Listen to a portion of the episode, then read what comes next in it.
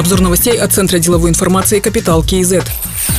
В Алматы ежедневно растет число заболевших коронавирусом, поэтому строгие карантинные меры продлили до 12 апреля. Но пока речи о закрытии города нет, сказал Аким Бакаджан Сагентаев во время прямого эфира на телеканале «Алматы». Также он провел региональный координационный совет в онлайн-формате, на котором обсудили ситуацию с предпринимателями. Бизнесмены поднимали вопросы о предоставлении таких мер поддержки, как отсрочка по уплате налогов, арендной платы и других обязательных платежей, а также финансовой поддержки. Эти вопросы будут обсуждаться Акиматом совместно с правительством, сказал Бакаджан Сагентаев. По его словам, рассмотрят возможность возобновления работы летних площадок и компаний, вошедших в проект «Ашик». Аналитики Евразийского банка развития оценили последствия года пандемии коронавируса для экономик Армении, Беларуси, Казахстана, Кыргызстана, России и Таджикистана. Агрегированный ВВП стран-участниц банка снизился по итогам 2020 года на 3%. В предыдущий год был рост на 2,3%. Экономическая активность сократилась во всех государствах, кроме Таджикистана. Меры государственной поддержки позволили избежать масштабных потрясений в регионе, отметили эксперты банка. Инфляция ускорилась в конце 2020 в начале 2021 года и превысила целевые ориентиры культуры. Главной причиной стало существенное общемировое повышение стоимости продовольственных товаров и ослабление национальных валют. На цены повлияло и нарушение цепочки поставок и затраты на санитарные мероприятия. При затухании пандемии проинфляционное влияние ослабнет, что приведет к замедлению инфляции во второй половине года, считают эксперты.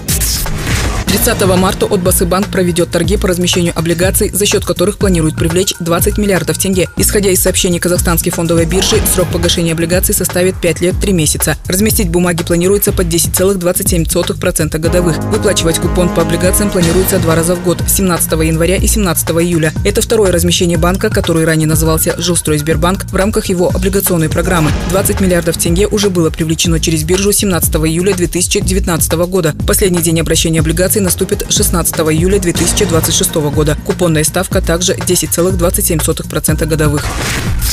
Сарарка Автопром совместно с Евразийским банком запустил в Костанае сборку автомобилей Kia. Евразийский банк помимо автокредитования начал поддерживать и производство автомобилей. В рамках трехлетней кредитной линии в объеме 30 миллиардов тенге, открытой в 2020 году, банк финансирует Сарарка Автопром для закупки машинокомплектов для Chevrolet и Kia. Спрос на автомобили местного производства в стране непрерывно растет. Из трех купленных в кредит автомашин две выпущены в Казахстане. Финансирование банком производства отечественных автомобилей делает их еще более доступными для казахстанцев, сказал председатель правления управления банка Валентин Морозов. Узбекистан снял запрет на транзит и ввоз из Казахстана всех видов птицеводческой и животноводческой продукции. Об этом сообщает пресс-служба Министерства сельского хозяйства Казахстана. Также с 19 марта разрешен ввоз и транзитная перевозка животных, мясной и молочной продукции, шерсти и так далее. Напомним, ограничение соседняя страна ввела 25 сентября 2020 года.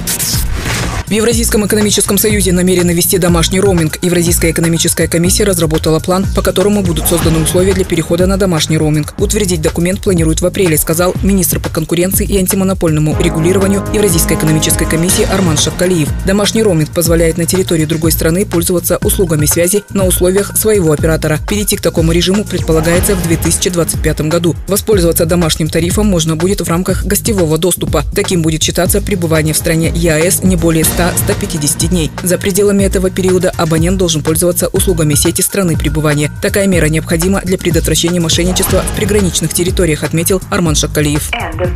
Другие новости об экономике, финансах и бизнес-истории казахстанцев читайте на Капитал Киезет.